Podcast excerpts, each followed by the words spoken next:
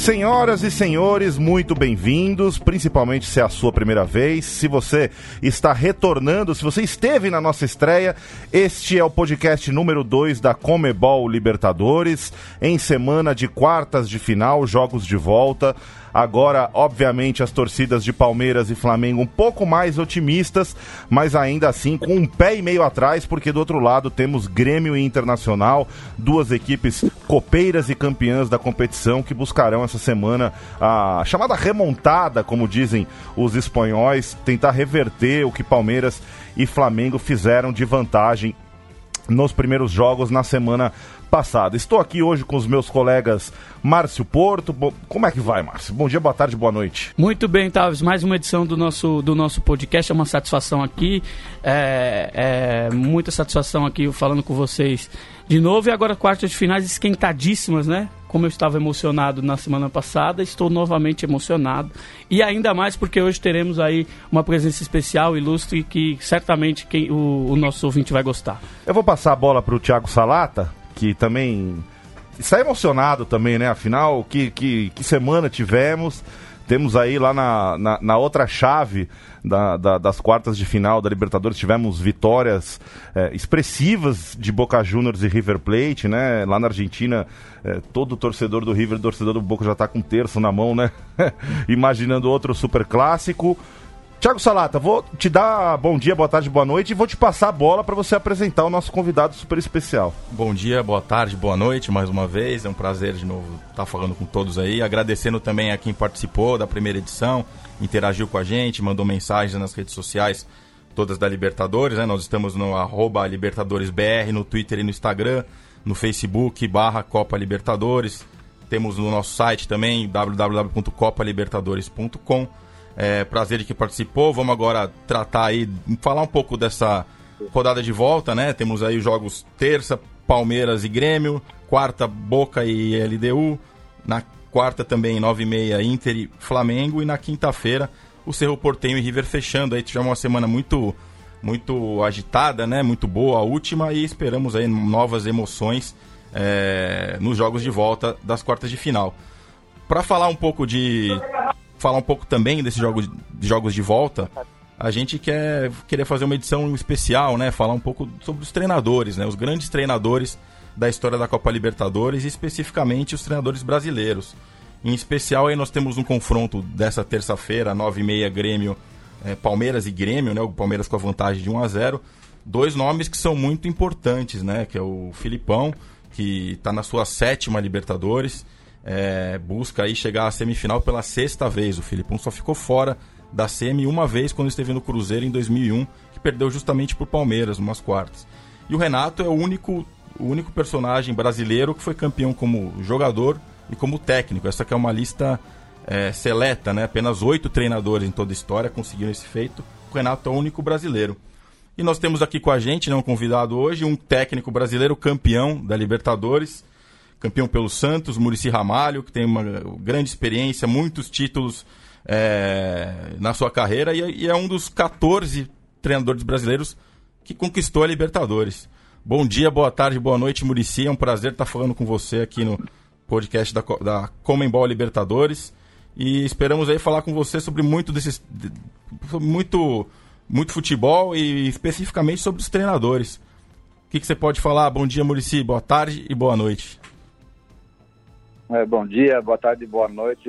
Parabéns aí pelo programa. É, eu sinto muito honrado participar dessa segunda edição. É, eu estou muito feliz, acho que como todos os brasileiros que gostam de futebol, porque o futebol brasileiro é, estava em baixa, mas é, esse ano aqui, somente a Libertadores, animou demais, porque os, os, os times brasileiros estão praticando um futebol realmente muito melhor do que estava antes, né? É, com várias contratações de peso, né? Então a gente fica feliz pelo futebol brasileiro, né? Porque a gente volta realmente a, a ser forte na América do Sul e quem sabe mais para frente é, ser campeão do mundo novamente. Então a gente fica feliz, né? E ainda mais conversando de Libertadores, que é uma competição complicadíssima, difícil de se ganhar mas esse ano acho que algum brasileiro está com muita chance. Ô Murici, é, é, nessas, nesses papos de bar, né, onde a gente gosta mesmo de resenhar sobre futebol, muito se fala que, o, que os brasileiros começaram a olhar para valer de novo a Libertadores depois do bicampeonato do São Paulo em 92, 93 que tinha um dos grandes técnicos, aqui a gente ninguém vai discordar disso, né, da, da história da competição, o Tele Santana, que você não esconde, né, a, a, a sua admiração e o quanto o Tele foi seu mestre. Aquela época, já que os brasileiros é, talvez não olhassem como olham hoje, o que, que o Tele viu de diferente na Libertadores que alguém ainda não tinha visto? Bom, é, é, primeiro que eu acho que a Tele realmente foi o melhor de todos eles, a gente não dá para esconder disso, porque não é fácil você, você bicampeão da Libertadores e bicampeão mundial, né? isso é complicadíssimo, né? E Tele realmente foi, é, para mim, é o melhor de todos eles, né? Em todos os sentidos, né? É, eu acho que não só o Tele viu essas condições. O São Paulo, antigamente, era um time que saía muito na frente, né? Das demais equipes, né? Era um time muito organizado que pensava diferente de todos, ou seja, na sua estrutura, competições, ou seja, é, participava de todas as competições e, e, sempre com, com chance de ganhar, né? Então São Paulo viu realmente na Libertadores um grande, é, um grande momento e um grande é, de ter um futuro em, em termos também financeiro, de, de, de, melhorar a marca do São Paulo, né? Somente internacional, porque os times brasileiros são muito conhecidos no Brasil, né? E fora não. Né? O São Paulo era, era muito diferente naquela época, pensava realmente uh, na frente dos outros e achou a Libertadores como uma coisa para, volta, volta a repetir, melhorar a marca. E foi o que aconteceu. E aí também tinha um treinador que pensava na frente, né? Que o Tele era um cara que sempre pensava na frente.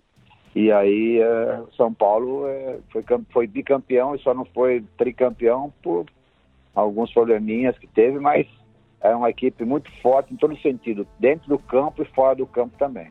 E Murici, você acha, você que acompanhou bem naquela época e depois foi campeão em 2011, é, disputou várias Libertadores também pelo São Paulo e acompanha a competição desde então.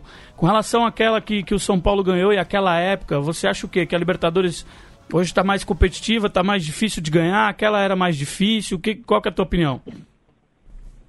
Ah, sempre tem a dificuldade, né? Libertadores é sempre. Eu, eu também joguei Libertadores, né? Em 74, né? É, inclusive perdemos a. Porque antigamente era melhor de três, né? Perdemos Sim. por Independente, a primeira partida foi no Chile, né? Então é, sempre foi muito complicada, porque na época é, era um pouquinho mais difícil, porque a, as equipes argentinas é, davam muita atenção às competições, e as brasileiras não. Brasileiro depois de um tempo que foi descobrir que a Libertadores era, era importante, né? Então era os clubes brasileiros disputavam a Libertadores, mas não com a com a organização e não que querer ganhar como hoje, né, em dia, né? E como depois na época, na época do Tele, né? Então, é, é uma competição é, é uma competição difícil demais em todos os sentidos, mas na época era mais, porque as equipes argentinas se doavam de muito com a, com a Libertadores, deixavam um pouco a, as competições locais na, de lado, né? E aí a dificuldade dos brasileiros era, era, era, difícil porque os brasileiros pensavam o contrário, né? Dava muito mais atenção aqui, a coisa local, né? Então a dificuldade nossa é maior. E Murici, foi a de 74 que você jogou, vencida pelo Independente em três jogos. Só para a gente relembrar aqui, o São Paulo saiu ganhando 2 a 1 em São Paulo. Depois em Avejaneira, o Independente virou 2 a 0 E no terceiro jogo, que foi em Santiago, como vai ser a final única deste ano, o Independente ganhou 1 a 0 Temos a lista dos treinadores campeões com as equipes brasileiras. Tiago Salato, para a gente destacar, além do, do Tele Santana e do, do, Renato e do Luiz Felipe Scolari, que já falamos? Sim, a gente falou, são 14 né, treinadores que conquistaram é, a, a, Libertadores. O primeiro foi o Lula, né, com o Santos em 62, 63, é um bicampeão, junto com o Filipão e com o Autori, né, os únicos que ganharam duas vezes, e com o Tele, que a gente falou. É, o Zezé Moreira ganhou com o Cruzeiro em 76, Paulo César Carpegiani campeão com o Flamengo em 81, Valdir Espinosa campeão com o Grêmio em 83, Aí o Brasil entrou nesse período que não conquistou, né? Ganhou 83 e voltou a ganhar. Aí só com o Tele em 92. Em 93 o Tele ganhou com o São Paulo. O Tele teve a chance, como o Murici falou, né, de conquistar o Tri. Chegou na final de 94 e perdeu para um outro gigante, né? Que é o, o Carlos Bianchi. Carlos né? Bianchi, o argentino que comandava o Vélez em 94. A, é, a década de 90 foi uma, uma década de, de domínio, né, dos brasileiros. Uhum. O, o, o Tele ganhou em 93 com o São Paulo perdeu em 94. Aí em 95 veio o primeiro título do Filipão com o Grêmio. Em 97 foi o Paulo Tuori, campeão com o Cruzeiro. 98, Antônio Lopes com o Vasco. 99, o Filipão de novo, dessa vez com o Palmeiras. 2005, o campeão foi o Paulo Tuori com o São Paulo. 2006, Abel Braga com o Inter. E depois, já nos anos 2000, 2010 ali, Celso Rotti ganhou com o Inter em 2010. 2011, Murici Ramalho, que está com a gente aqui, campeão pelo Santos. Não é todo dia que a gente está com o técnico campeão da Libertadores. Né? É, é, um prazer, e prazer que seja o primeiro convidado desse novo podcast. É justamente o Murici, um técnico campeão em 2011 com o Santos. 2012, Tite ganhou com o Corinthians. 2013, o Cuca com o Galo. E o único, o último campeão, o único último técnico brasileiro campeão da Libertadores, o Renato Gaúcho, ganhou em 2017 e entrou aí na história, como a gente falou, por ser o primeiro campeão como jogador, que ele foi em 83 pelo próprio Grêmio, e como técnico, ele busca agora o bicampeonato, entrar numa lista também que é restrita, né? Alguém brasileiro ganhar duas vezes um título. E aí eu volto para o Murici e pergunto, Murici, do ponto de vista do treinador, o que, que muda jogar Libertadores? Bom, você tem que saber que é uma competição que, por exemplo, é, a arbitragem é, deixa jogar mais, ou seja, não adianta você querer parar toda hora para simular, ou seja, para reclamar que não vai acontecer nada, vão seguir o jogo e às vezes você perde um jogo por isso, né? E a gente e os treinadores brasileiros orientam muito nossos jogadores, mas nossos jogadores infelizmente acabam às vezes caindo na, na pilha dos jogadores é, uruguaios, argentinos principalmente, né? E eles têm muito mais é, cabeça para para jogar essa competição. Tem que ter um pouco também, claro, tem que a parte tática, a técnica, essas coisas é obrigação, mas tem que ter um pouco mais de malandragem, saber que, que vai ser assim, é, saber é, da logística, né, aonde que vai, é, vai ficar, ou seja, porque começa a pressão desde a chegada. Então tudo isso é, é importante demais, você estar tá atento, né, a essa, esses detalhes, né, da, esses detalhes da, da, da competição, né? Então é uma competição duríssima e que os jogadores têm que estar preparados demais, né, para isso. E todos esses detalhes são importantes para você ganhar essa competição. Murici, então relembra aí, já que você falou de, de tudo isso, relembra a, a Libertadores que você ganhou, é, em 2011? Como é que você chegou ao Santos?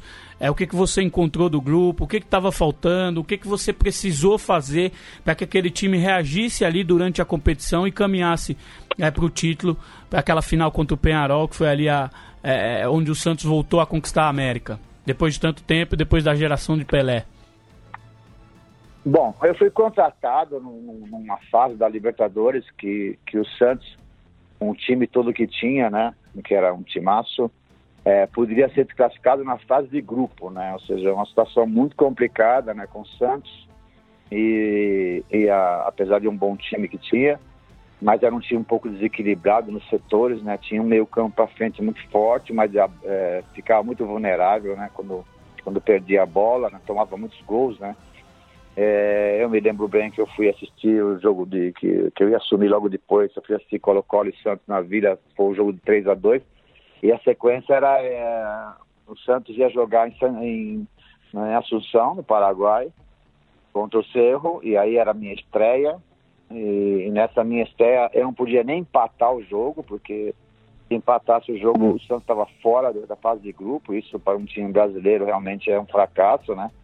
Você nem classificar nessa fase, mas é o que podia acontecer se a gente empatasse né, lá, a gente só tinha uma chance que era ganhar o jogo.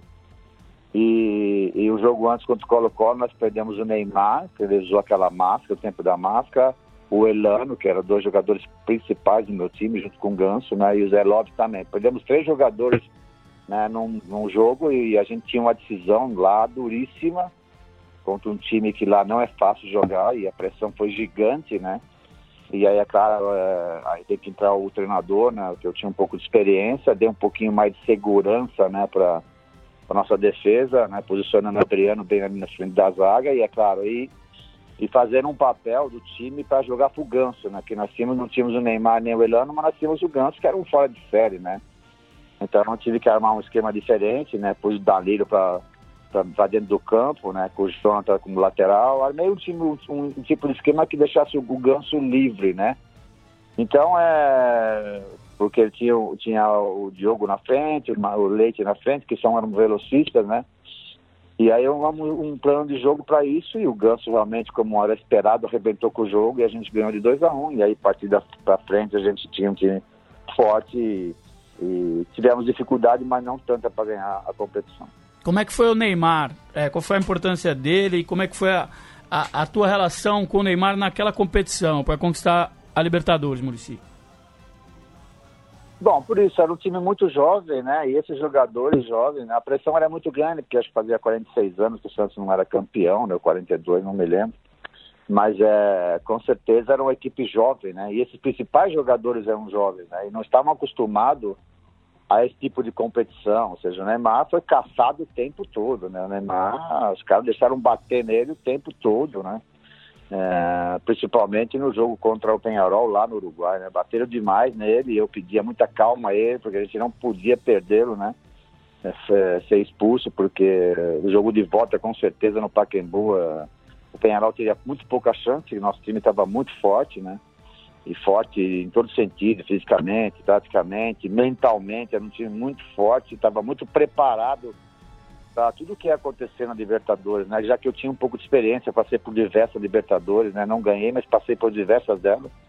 Então já eu, eu tinha uma preparação muito forte já quando eu cheguei nessa Libertadores, né? Então, é, todos esses jogadores como Neymar, Elano, é, Ganso, a gente se preparou bem.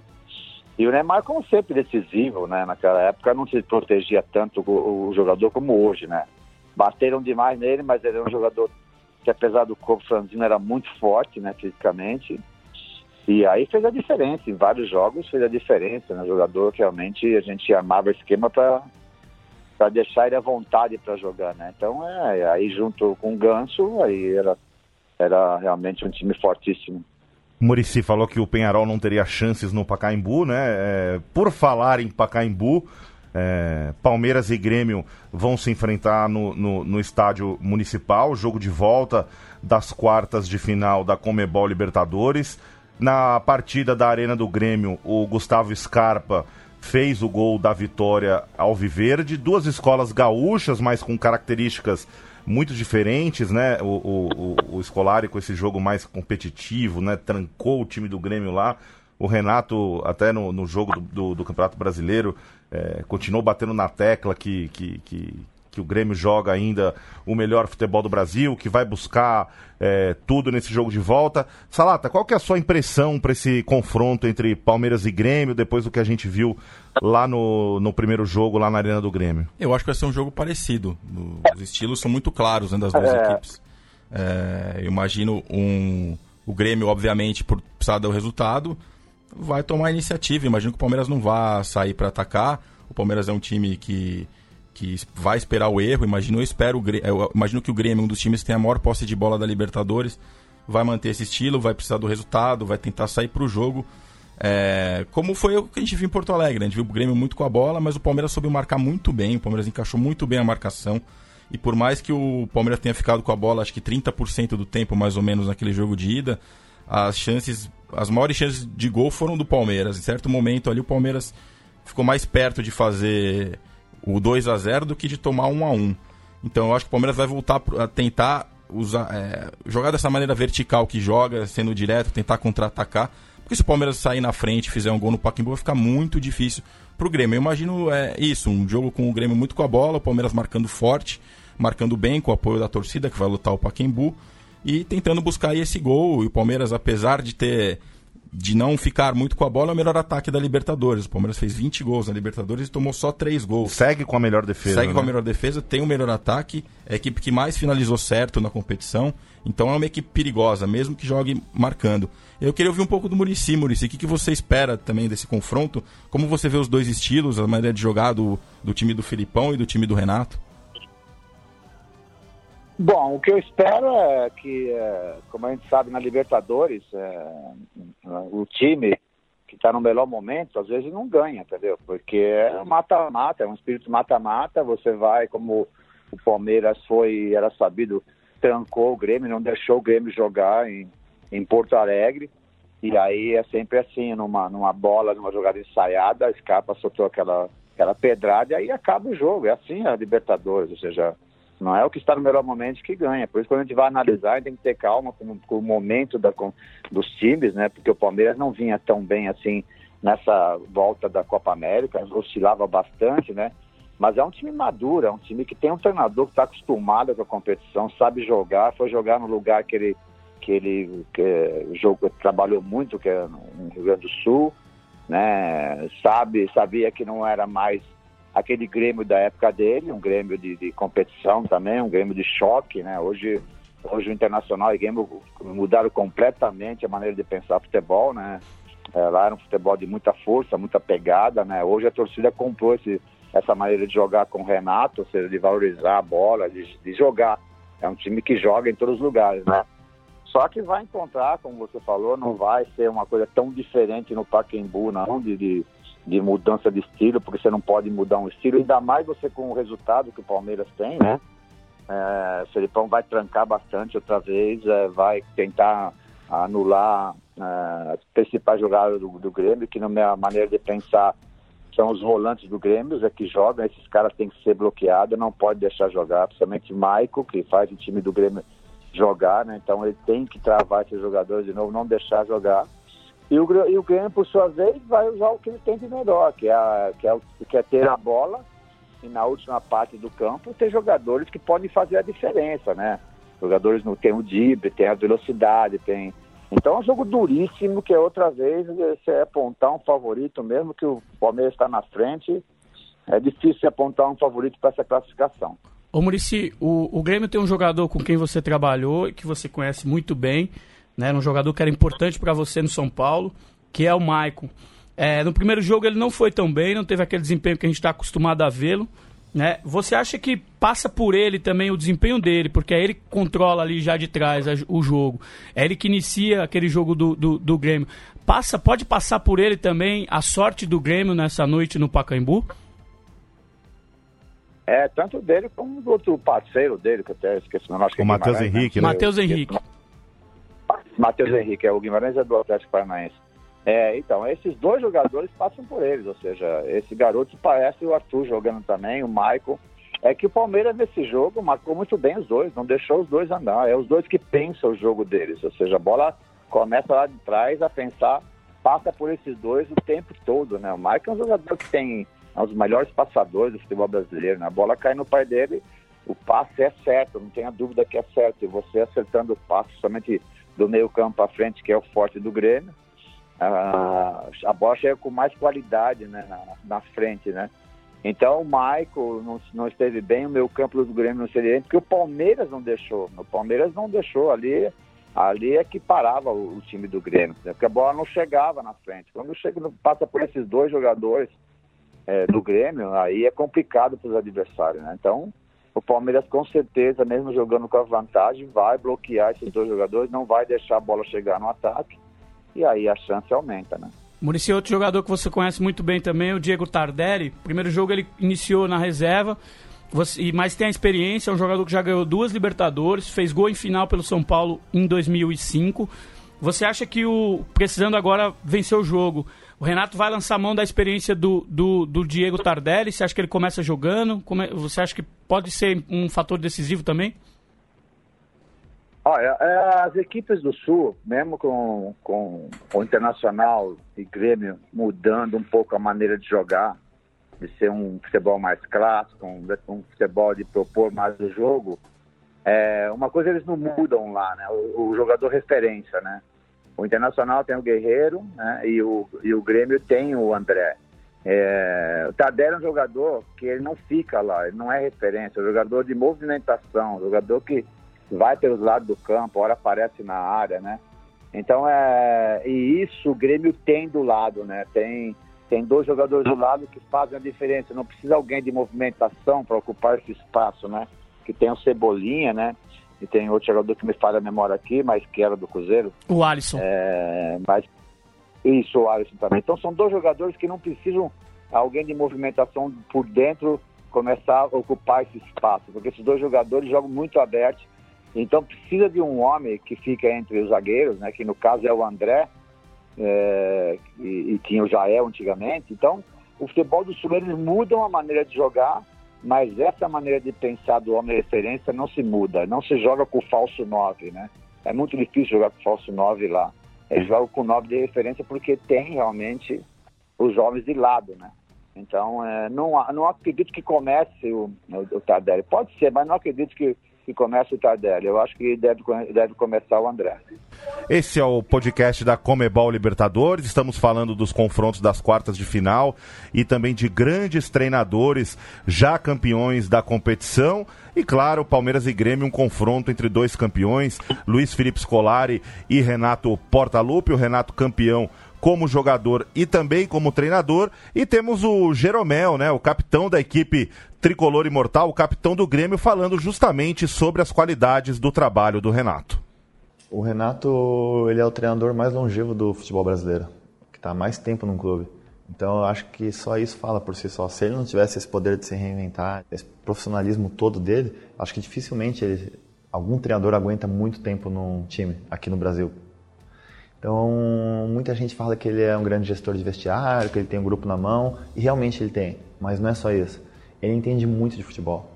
Além de ser uma pessoa muito perspicaz e muito inteligente, o futebol, ele, não só por ter jogado, mas pelas análises que ele faz, ele entende muito de futebol. Ele dá conselhos pra gente. Ainda no último jogo, a gente foi jogar contra o Flamengo, a gente tomou dois gols e ele cantou a pedra. Ele falou: ó, não deixa fazer isso, esse cara faz isso, A, B. Esse os caras fizeram ali no campo um outro momento de desconcentração nossa, gol do Flamengo. Como? Na jogada que ele anteviu, ele preveu, ele falou. Então ele dá sempre muitas dicas pra gente, ele cobra a gente para não deixar acontecer. Aí a gente não deixa acontecer. Mas ele sempre mostra um vídeo de um outro time que joga da time da segunda divisão, é jogo que que tá passando na TV, ele pega o gol, ele separa, ele mostra pra gente e fala, ó, vocês não façam isso, porque eu cobro vocês, aí ele pega, vai no campo, ensina a gente o que tem que ser feito, o que não deve ser feito. Muitas vezes ele mostra gol de time adversário que tomaram, e eu falo por ser zagueiro, né? Aí ele fala, ó, Kahneman, Jeromel, não pode acontecer isso. Nesses casos tem que fazer isso. Se acontecer, eu vou cobrar vocês. E aqui, quando a gente fecha numa sala como essa, ele não tem asepsia de pessoa. Ele cobra tanto o Everton como um menino mais novo, como eu, como o Luan. Ele cobra todo mundo igual. Então acho que ele tem esse poder de enxergar o jogo, entender o jogo e gerência do grupo ele é realmente acima da média. Acho que ele é um treinador que está pronto, assim, um treinador completo que que o Grêmio estava 15 anos sem ganhar nada e depois que ele chegou a gente ganhou em três, nem deu três anos ainda, seis títulos. Bom, tá aí, né? Relação olho no olho, é, honestidade, fala é, com todos os jogadores da mesma forma. O Jeromel destacando o Renato Portaluppi. Do outro lado, a gente tem o Felipe Melo, que não atuará né, no, no jogo de volta, acabou levando dois cartões amarelos, consequentemente foi expulso no jogo de ida contra o Grêmio, falando da relação dele com o Luiz Felipe Scolari lá na academia de futebol do Palmeiras. É, o Filipão é um cara. É um cara que tem essa autenticidade, né? E que fala aquilo que pensa, o Filipão ganhou alguns títulos importantes na carreira, né? Deve ser os seus 60 títulos na carreira aí. Trabalhou em Chelsea, trabalhou, fez um ótimo trabalho em Portugal. É, eu sou meio suspeito de falar que é um cara que me ajudou bastante no, no, no, no quesito de, é, de tranquilidade, de cobrar, mas ao mesmo tempo de te cobrar, te deixar tranquilo. Então, eu só vi aquela situação da família Filipão, né? Por, pela, pela televisão, que até então nunca tinha trabalhado com ele. É um cara que cobra muito, cobra muito, é, mas ao mesmo tempo é um cara que sabe cobrar. Isso é muito importante. Bom, agora vamos falar de Internacional e Flamengo. O Flamengo venceu o primeiro jogo com dois gols do Bruno Henrique, 2 a 0 abriu uma vantagem importante para o jogo de volta. É, teve a oportunidade do 3 a 0 numa, numa furada do Gabigol, assim como o Internacional teve a oportunidade de diminuir o placar no final com o Nico Lopes, uma conclusão que o Diego Alves, inclusive, já estava caído pro outro lado e a bola passou muito perto, quem né? Quem vai lamentar mais esse gol, hein? É, isso que eu vou. Então, diga lá, Márcio Porto, quem mais lamentará o gol perdido? O Gabigol pelo lado do Flamengo ou o Nico Lopes do lado do Internacional? Então, são dois. São é, lances que poderiam ser chaves dos dois lados, porque se faz um 3 a 0 o Flamengo faz o 3 a 0 com o Gabigol, do jeito que estava ali, era nocaute para o Internacional. É muito difícil imaginar que o Inter iria conseguir reagir na, no próprio jogo, porque um 2 a 0 você ainda se joga porque sabe que fazer um 2 a 1 você está muito vivo e até é até um bom resultado um 2 a 1 fora de casa a depender. 3 a 0 seria um baque no Maracanã, a torcida iria muito ao delírio, iria, eu acho que o Inter estaria nocauteado. Em contrapartida, 2 a 0 o jogo, o Nico Lopes pega aquela bola, corta para o meio, tá cara a cara com o Diego Alves. Ali o torcedor do Internacional que estava no Maracanã, aquele que estava em Porto Alegre, pelo mundo inteiro, o torcedor colorado deve ter tentado empurrar essa bola junto, né? Porque se faz aquele gol, 2 a 1 um, é outra história. Tem o gol qualificado, o gol fora de casa, o Internacional podia se dar o luxo, se é que isso é um luxo contra o time do Flamengo, qualificadíssimo, de ganhar o jogo no Beira-Rio por 1 a 0 e estar tá classificado. E agora muda, né? Porque vai ter que fazer pelo menos, pelo menos dois gols para levar para os pênaltis, se for 2 a 0 Então serão dois lances. Foram dois lances capitais e que podem aí fazer muita diferença no jogo do Beira Rio. Salata, antes de passar pro Murici, vou passar para você e depois você rola a bola pro, pro, pro nosso craque. Você acha que o Internacional abriu mão demais do jogo? A, a crítica da torcida do, do Inter é essa, né? Que o Inter acabou é, esperando demais. Só que daí a gente viu o Palmeiras no dia anterior esperando ganhando, né? Com a diferença do, do resultado. Mas o que, que, você acha? Eu acho que uma, uma, característica do time do Inter é uma boa marcação, um time que, que sabe se posicionar muito bem atrás, é sólido atrás. Eu acho que ele foi pro Maracanã com a maneira como ele vem jogando essas Copas fora. E a gente até viu o jogo, né? Eu e o Márcio ali no, na, na cobertura dessa partida determinado momento parecia que estava dando certo. O Inter conseguiu, ali, como a gente fala, encaixotar o Flamengo. O Flamengo não, não, não vinha conseguindo é, chegar. É, mas eu acho que você pegar um time como o Flamengo, com tanta qualidade, que tem tanto jogador bom, se você ficar só marcando, por mais que dê certo, dois terços do jogo, foi, como foi quase isso, uma hora a coisa pode complicar se você não for um pouco ofensivo. Pelo menos tentar incomodar um pouco. E eu acho que isso o Inter acabou pagando porque é muito difícil você só marcar contra um time que tem tanta qualidade como o Flamengo. A coisa iria complicar e acabou complicando. 2 a 0 é um placar muito difícil. A gente vê isso porque quando ficou 2 a 0 o Inter tentou jogar um pouco, quase fez. Talvez se fosse um pouco mais agressivo é, desde o início do jogo, não, não tomasse esse 2 a 0 É arriscado jogar assim, agora não tem jeito, vai ter que ser diferente. E o Beira, no Beira Rio o Inter é diferente, né? O Inter é, ataca mais, é mais perigoso é um dos times que tem faz valer o mando de força com mais com mais é, como diria com mais peso assim né entre os times do Brasil hoje e aí passando para o Murici eu queria que o Murici falasse também dessa partida o que, que ele espera que como ele viu a ida e o que, que você imagina da volta, Murici? O Murici que trabalhou nos dois clubes, campeão pelo Internacional, também trabalhou no Flamengo. Bom, o que eu acho é o seguinte, que o técnico é, não tem, eles não têm muita saída, ou seja, ah, sempre se discute em cima do resultado, né? Se você não ganhar é complicado, ou seja, então é o internacional é, quando vai e perde o jogo é porque ficou muito tempo atrás. Mas no momento a gente analisar, no momento certo da partida, a gente percebia que o internacional tinha um plano de jogo de segurar o Flamengo e a um determinado momento ia ia por jogadores de velocidade na frente, tanto é que tirou o Sobes, né? Tirou o Alessandro e jogadores de movimentação, igual o Nico Lopes. Então, é, foi nesse momento que desequilibrou, porque assim o futebol, ou seja, o Flamengo naquele, naquela noite estava muito bem, empurrou o Internacional para trás em algum momento, né? mas o técnico tem escolhas, ou seja, e o, e o, e o Internacional joga assim há muito tempo. O jogador é um time de muita marcação, mas é que ao mesmo tempo também quando tem a bola, ele agride o adversário, né? Então, e, e, foi naquele momento de trocar o jogador por um time mais ofensivo que você perdeu o jogo. É assim o futebol. O cara tem que, tem que saber essas coisas, né? Mas infelizmente a gente sempre está analisando, porque é, é, esse o futebol é isso mesmo. Futebol é resultado. Não dá para fugir de outra maneira, entendeu? Não adianta é, você jogar bonito e perder o jogo, né? Tem que jogar bonito e ganhar o jogo também, entendeu? O Internacional tentou fazer isso, né? Principalmente quando tomou o gol, porque aí sai. Porque é, é assim, é, é, futebol de mata-mata é, é, simples, todos os times fazem igual, e não adianta você falar que não vai fazer, que vai fazer com os seus jogadores, inconscientemente faz isso, ou seja, fora de casa vai marcar um pouquinho mais, vai jogar atrás da bola, e sempre com a mesma história, vai jogar no contra-ataque, sempre é assim. E o Flamengo também não vai ser diferente agora nesse segundo jogo lá, pô, 2 a 0 vai segurar um pouquinho, né, vai pôr com certeza é, um meio campo um pouco mais pesado, porque não vai jogar Arão nem Cuejá, um pouco mais de marcação, para jogar com velocidade na frente, e tem jogadores para fazer isso, né?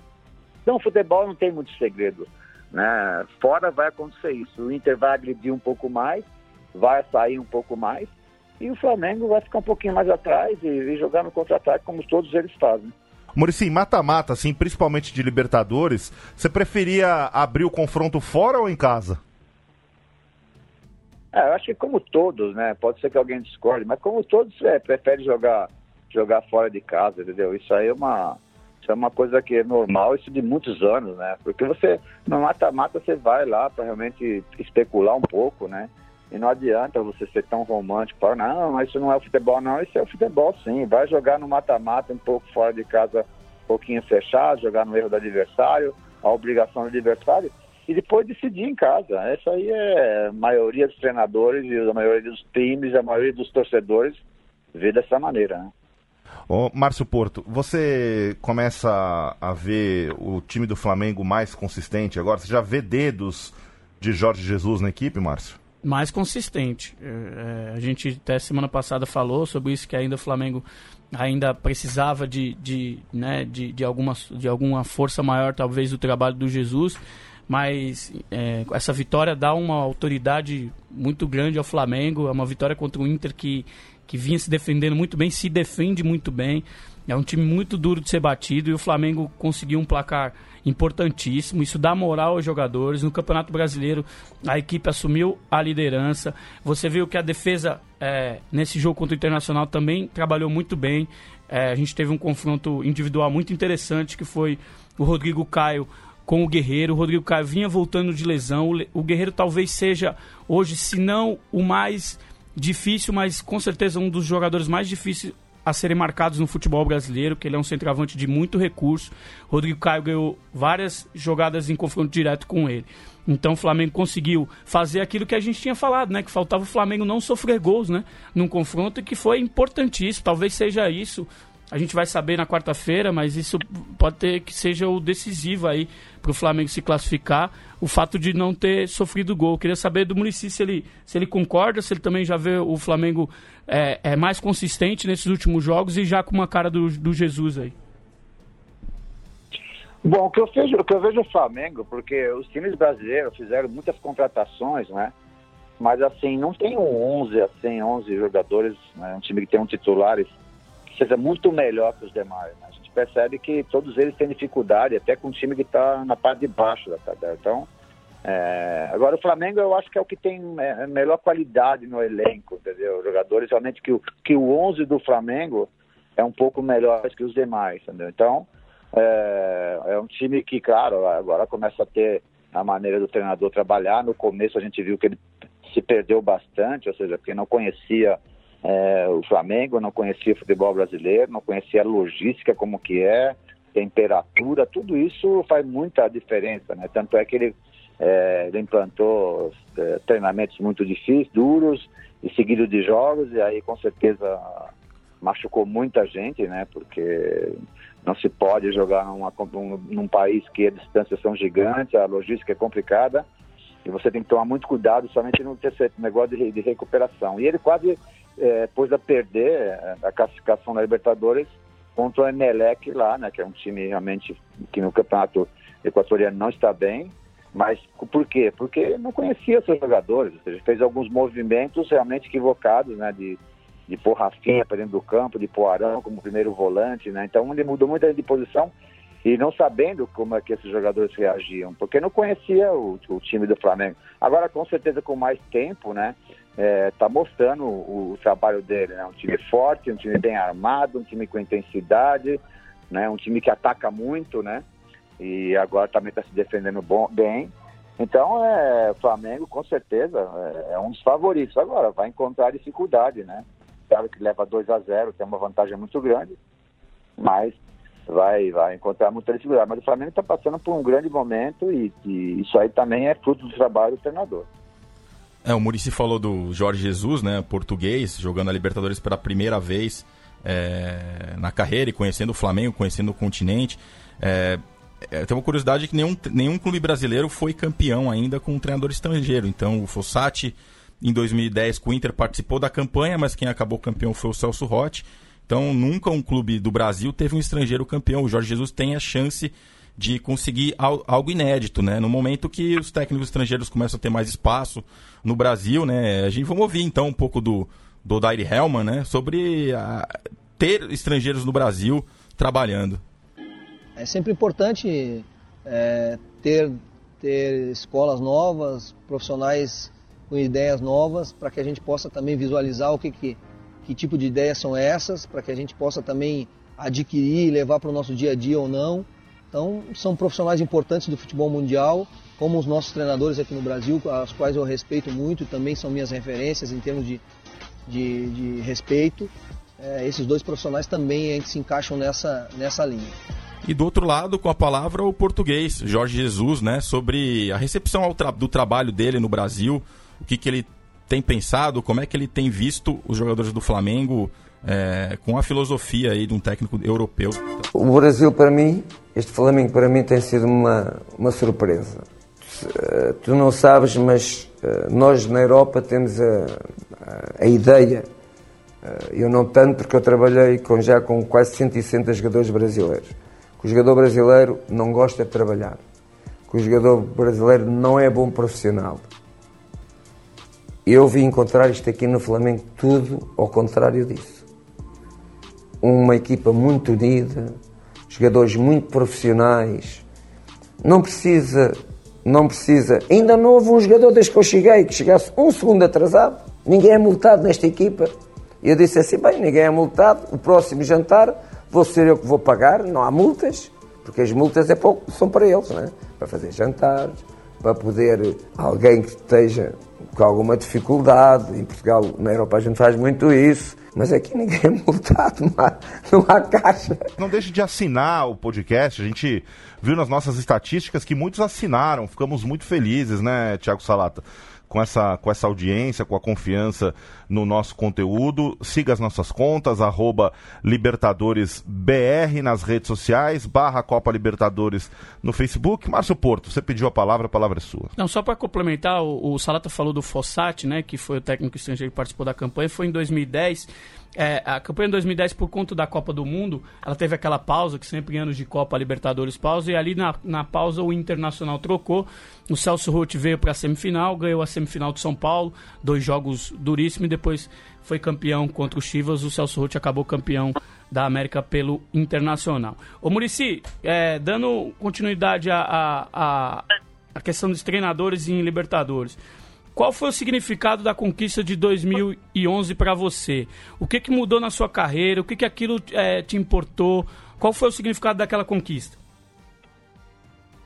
Bom, é, você quando é, escolhe a carreira de, de, de técnico ou qualquer, qualquer carreira, né? Você tem que saber o que você quer ser, ou seja, se você quiser ser um, é, um médico mais ou menos, se você quiser ser um advogado mais ou menos, é, você tem que escolher. Claro que se você escolher ser alguma coisa diferente, é, ser um, um, advogado forte, de, é, top, você vai ter que investir mais na sua carreira, você vai ter que se estressar mais, você vai ser mais pressionado, tudo isso vai acontecer com você, né? Eu na minha carreira escolhi, né? Porque eu tive do lado, né? Um mestre que ganhou tudo, né? Com o Tere Santana. Eu, mas eu queria ser que nem ele, era difícil ser que nem ele, mas parecido com ele, se diga de, de conquistar as coisas, entendeu? De ganhar títulos, né? Então, é, para isso é duríssimo. Você tem que trabalhar muito, né? Tem que se estressar muito, volta a repetir, tem que abrir mão de muitas coisas, né? Então eu briguei muito para ganhar e claro, como todos caras que ganham muito, eles eles procuram é, objetivos, né? E um deles era ganhar ganhar Libertadores, ou seja, porque eu ganhei campeonatos brasileiros, ganhei regionais, ganhei fora do país com na China, em vários lugares, mas ah, me faltava a Libertadores, né? Então, claro que eu ficava maluco, ficava atrás da Libertadores o tempo todo, né? Então, para mim, é, além, claro, para o Santos, que fazia muitos anos, né, que não era campeão, volto a repetir, acho que 46 ou 42 anos, é, muitos anos, é, é era muito importante para o Santos, mas também muito importante para mim, é, na minha carreira e também como, como treinador, para mim mesmo, ou seja, não só o meu currículo, para mim como pessoa, como cara que vai atrás toda hora de, de objetivos, toda hora de, de buscar campeonato, entendeu? Então, para mim, como, como pessoa, também foi muito importante. Ou seja, eu não eu ficava incomodado em não ganhar a Libertadores. Então, bati na trave, fui vice-campeão também com São Paulo. Então, isso para mim era, era uma coisa que eu tinha que ter, eu ia atrás e não sossegava, e como aconteceu. Aí, realmente, eu sou muito determinado para as coisas. Né? Contei um, um time que era bom, mas não estava bem naquele momento, e, e aí fui atrás do título e aconteceu. E só uma curiosidade a mais, essa glória, a glória eterna que o Murici tem na carreira, tem no currículo, alcançou o título da Libertadores. Só um treinador europeu conquistou a Libertadores em toda a história, né? Que esse é um feito, quer dizer, é uma, é uma coisa que o Jorge Jesus busca. Só um europeu conseguiu isso. Foi com o Colo-Colo em 1991. Um croata, Mirko Jovic, Josic, ganhou a competição. Ele que foi técnico da seleção da Croácia na Copa de 2002. É até hoje o único europeu que levantou esse título é, a façanha aí que o, o, Jorge Jesus vai tentar agora com o Flamengo. O único título chileno também, né? O único título o chileno, único título sim. Chileno. O único título do Colo-Colo é um título chileno, né? É. Então é bem peculiar essa conquista de 91. Chile que receberá a final da Libertadores esse ano, no dia 23 de novembro. A tá afunilando a Libertadores, né? Então, repassando, teremos os jogos de volta essa semana. O Palmeiras recebe o Grêmio no Pacaembu após vencer o jogo de ida fora de casa por 1 a 0, né? O Palmeiras favorito para vaga. Na, ter... na quarta-feira, 19h15, no horário de Brasília, o Boca Juniors recebe a LDU em La Bombonera depois de mandar 3 a 0 fora de casa, né? Quer dizer, o Boca com um pé é, e quatro dedos do outro pé na, na, na, na semifinal.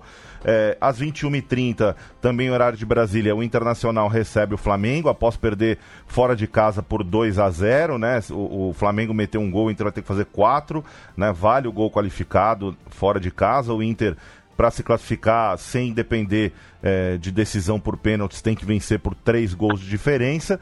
E na quinta-feira, o atual campeão River Plate, que venceu por 2 a 0 o primeiro jogo, né? Também um, um grande placar para os comandados de Marcelo Gajardo, vão à Assunção, a La Nueva Oja, o palco da final da Comebol Sul-Americana em 9 de novembro, enfrentar o Cerro Portenho, a, equipe, a única equipe paraguaia ainda na competição e o único entre os oito que jamais chegou uma decisão ou conquistou um título, o Cerro Portenho. Falando das efemérides desta semana, né? É, nesta segunda-feira, a gente grava esse, esse podcast na segunda-feira, né? Então hoje, segunda-feira, permitam-me o, o, o, o, hoje, segunda-feira, 26 de agosto, aniversário de 105 anos da Sociedade Esportiva Palmeiras campeã da Comebol Libertadores de 1999, a equipe que é a atual, atual campeã brasileira, né, quarto finalista aí, com grandes chances de ir para semifinal. Parabéns ao Palmeiras, né, Márcio Porto? É uma instituição vitoriosíssima, né? É, dos maiores vencedores do Brasil, como você disse, a conquista de, de 99, com o Felipão, que agora tenta o bi 20 anos depois. O torcedor do Palmeiras vive essa expectativa de voltar a viver aquele momento de conquistar a América. Parabéns à instituição é, brilhante, que abrilhanta o futebol brasileiro e que já foi vencedora da Copa. É, parabéns, Palmeiras. Né? Palestra, diria Roberto Avalone, né? E, e, a gente falou muito de técnico nessa edição do podcast, né? É, tem uma história curiosa pra gente ouvir aí do, do Filipão e o Sampaio contando aí. Isso tá num, tá num documentário sobre a, os 20 anos da Libertadores que a TV Palmeiras fez. É um trecho curioso sobre a questão de. Um pouco que o Felipe Melo já falou ali de gestão de elenco do, do Filipão, mas história curiosa aí que os dois contam sobre um episódio ali no, no ambiente daquele time que está na história do Palmeiras. E vamos ouvir. Temos o culto, os cultos na concentração, né? E o Paulo Nunes eh, uma vez veio no, na reunião, né? Aí falou só, eu não vou virar. Eu falei, é, que ele falou, não vou virar crente, né? No caso era, era esse o termo que era usado, né? Eu não vou virar crente, não, eu vou só para dar um. Ele falando para dar uma limpada. E aí, pô, eu tava no, na reunião lá e o Felipão sempre batia na, nas portas, né, pra ver, né? Barulho aí e tal, não sei o quê. Aí essa aí ele bateu, aí o abriu. O que você tá fazendo aí? Falou o Paulo Nunes. Eu falo, não, tô na reunião aqui, filho. Sai daí! E aí eu fui lá e disse, ó, tu não. Os outros tudo pode fazer Pode rezar, pode orar, pode. Tu, vai lá pro teu canto. Porque eu preciso de um, de um diabinho na equipe. Se ficar todo mundo rezando, não vão ganhar de ninguém. Aí tirou o Paulo do. do... Não, Felipe, não, não, sai daí, tirou. E ele dava, eles davam risada, porque eu falava, falava assim abertamente o que eu sabia, o que eu conhecia. E a gente foi, tinha esse, esse, essa situação, esse ambiente é, nas concentrações, é, junto com os atletas e tudo mais. O Palmeiras que foi treinado pelo Murici Ramalho, o Murici teve uma passagem pelo Palmeiras, né, Murici? Embora mais breve do que a de outros clubes, mas que também tem um carinho seu especial, né, Murici? Tá aniversariando aí o Palmeiras. É, parabéns ao Palmeiras, realmente é uma grande equipe, uma das melhores do mundo, né? Equipe acostumada a ganhar títulos, uma torcida realmente empolgada e tenho todo o meu respeito e dar os parabéns né, para esse grande time, né? Que, que, que ganhou muito no país e continua atrás disso, né? Então, é, parabéns, Palmeiras. E já que estamos falando de efemérides, lembrar também que nesse domingo, dia 25 de agosto, foi aniversário de um treinador. Estamos falando de treinador, estamos com um treinador campeão da Libertadores aqui. Aniversário do Paulo Autuori, campeão da Libertadores pelo Cruzeiro em 97, depois campeão da Libertadores pelo São Paulo em 2005. É certamente um dos treinadores brasileiros dos maiores treinadores brasileiros da história de Libertadores por conta dessas conquistas. Parabéns também ao Paulo, que foi que é um vencedor. É isso aí. E também é aniversário essa semana da conquista do Vasco da Gama, né, em 1998. 26 de agosto também, 26 de agosto também, no, no, no, dia de hoje, né? É, venceu o Barcelona de Guayaquil lá no, lá no Equador, né? Sim. Conquista fora de casa. O técnico do, do Vasco à época era o, o Antônio Lopes. O Vasco tinha um timaço também, né? Aquele campe... timaço. O time campeão brasileiro de 97. Quer, quer lembrar o time, a escalação? Vamos lá. Carlos Germano, Wagner, Odivan, Mauro Galvão, Luizinho. Felipe, Nasa, Juninho, Pedrinho, na frente Luizão e Donizete. Foi o time que jogou aquela final e conquistou o título do Vasco há 21 anos. Mas era mais ou menos o time campeão de 97 sem, sem o Edmundo, Edmundo Evair, né? trocou a, a, dupla Donizete e Luizão, que outros dois monstros também ali na Pantera, né? O Luizão também que, que, que fez gols. Na final. É, fez gol na final e é o maior artilheiro do brasileiro, né? Em Comebol Libertadores. 29 Sim. gols. 29 Sim. gols. É... Só em uma edição, no ano de 2000, pelo Corinthians fez 15. É né? o maior de uma edição só, é a dele. O, o, Luizão realmente era, era Gol, gols em duas finais, né? É, um... Também marcou pelo São Paulo em 2005, um monstro, um monstro de é, Libertadores. Era um baita centroavante o, o Luizão. E a gente tem o áudio do segundo gol aí, o gol do Donizete, o gol do título do Clube de Regatas Vasco da Gama, lá em Guayaquil, em 1998. Um para o Vasco, zero para o Barcelona. É o Vasco para conquistar a Libertadores. O Vasco rumo a Tóquio. Tentativa de segundo gol para Donizete. Tem a chance, pé direito, bateu. Gol!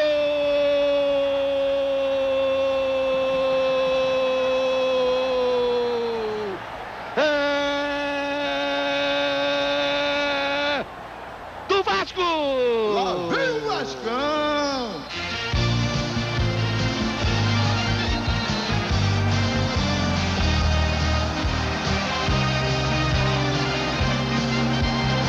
Bandeira! Donizete aos 46 do primeiro tempo. Botou pela direita, levou vantagem. Botou na frente na chegada do zagueiro, partiu o chute, saiu pro abraço, não deu para Cevalhos.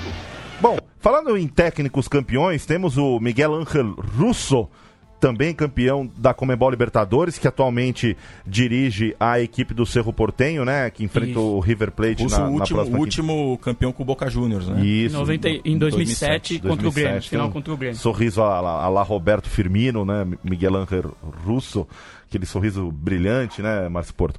É, o Leandro Amin vai trazer pra gente agora uma curiosidade da torcida do Cerro Porto, uma música e sempre aquela, aquela história, né? A gente traz o grito da torcida e qual música e em qual música ele foi inspirado. Vamos lá. Valeu, Ricardo. Valeu, pessoal do podcast da Libertadores. Eu, Leandro Amin, sempre é, com o Matias Pinto, em nome da Central T, estaremos uma arquibancada, uma música nova para ser cantada. O Cerro Portenho, o homenageado dessa semana, é dos clubes que nunca venceram a Libertadores, aquele que mais vezes disputou a de Itacuja. São ao todo 40 participações, contando a edição desse ano de 2019. Em sete ocasiões, o Cerro Portenho terminou na semifinal, chegou até a semifinal. 73, 78, 93, 98, 99 e 2011. É, não foi campeão, não foi finalista e não ajuda o torcedor do Cerro Portenho o fato do seu arquirrival Olímpia ser tricampeão da Libertadores. A gente vai ouvir uma canção da torcida do Cerro Portenho que fala sobre ser do bairro Obreiro, o bairro, inclusive o bairro simples de onde, é, de onde vive o clube e onde vive boa parte da torcida do Ciclone, da torcida do Cerro Portenho. A música que inspira essa canção do Cerro Portenho é da banda Chiporros. Ah, o nome da música é Los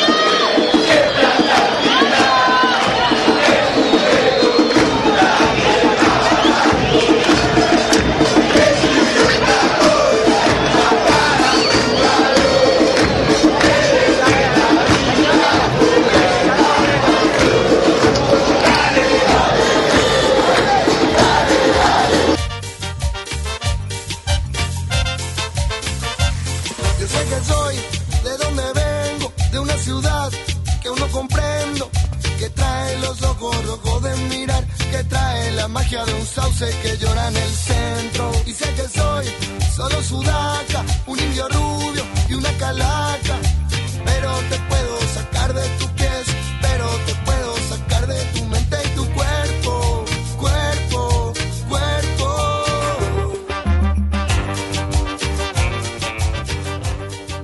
Roxos. chegando ao fim aqui, né, da, a, deste, desta edição número 2 do podcast da Comebol Libertadores.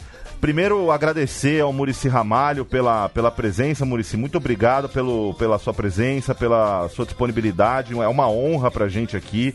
É, parabéns pelo seu trabalho como, como comentarista, tão competente quanto era como treinador, carismático, né? É, tá lá sempre no Bem Amigos, lá a gente tá sempre acompanhando também nas transmissões dos jogos. Muito obrigado, viu, Murici? Eu que agradeço a oportunidade dar os parabéns para vocês, porque falar de futebol em um programa assim sério, como vocês estão fazendo, é ótimo, porque se discute. Eu acho que no Brasil falta isso bastante, até que impose o Congresso de que fale de futebol. A gente precisa discutir mais de futebol. Tem tantas coisas para melhorar, né? E, e programa como esse é, é, importante demais, porque aqui a gente falou de muita coisa e somente de Libertadores, né? Uma competição tão importante aqui para o nosso lado aqui. Então eu agradeço a oportunidade, vocês sabem que estou sempre aqui à disposição para falar de futebol, que é a coisa que a gente mais gosta, tá bom? Um abraço a todos aí e até a próxima. Muito obrigado. Márcio Porto, na próxima voltaremos já com as equipes semifinalistas da Comebol Libertadores. Haja emoção aí. E deixar também o meu agradecimento ao Murici, foi sempre solícito desde o começo, quis participar aqui com a gente, deixou o programa super especial. Muito obrigado, Murici. Vamos para mais emoção. Eu que continuo muito emocionado essas, essas quartas de finais aí de voltas Vamos ver quem aguenta com esse coração aí, porque vai ter semi, ainda tem final. Temos muita coisa boa para falar ainda de Libertadores até o fim do ano. Valeu! O Thiago Salata, que é o nosso editor-chefe das contas da Libertadores BR, das contas brasileiras da Libertadores. Salata, deixa aí um, um, um, um, aperitivo de tudo que o torcedor vai encontrar nas nossas contas essa semana, porque tem material para todo mundo, né? Tem mais um pouco aí de entrevista com, com o Jeromel, um pouquinho mais de conteúdo sobre Jorge Jesus e muita estatística aí, né, da, da Libertadores, vídeos históricos e tudo que você tem que saber aí para acompanhar a rodada de volta aí em todos os seus detalhes. Esperando saber quem será aí o, quem serão os brasileiros, qual será a semifinal brasileira é, dessa Libertadores que já é histórica aí, né, por ser a final única, é, primeira vez que teremos final única. Então chegou a hora de conhecer aí quem, quem serão os brasileiros que vão disputar um lugar na final. Um abraço a todos, o pessoal que tem acompanhado, um abraço ao Murici. Mais, mais uma vez, muito obrigado por participar e até a próxima. Recados finais, então, sigam as nossas contas nas redes sociais, arroba Libertadores BR. Você pode fazer o seu cadastro, né, para tentar garantir um ingresso na final de Santiago em copalibertadores.com barra ingressos e não deixe de assinar o nosso podcast. Estamos disponíveis no Spotify, no Deezer, também no iTunes a partir desta semana e no SoundCloud você pode assinar lá o feed, o RSS do nosso podcast. Forte abraço, até a próxima. Tchau.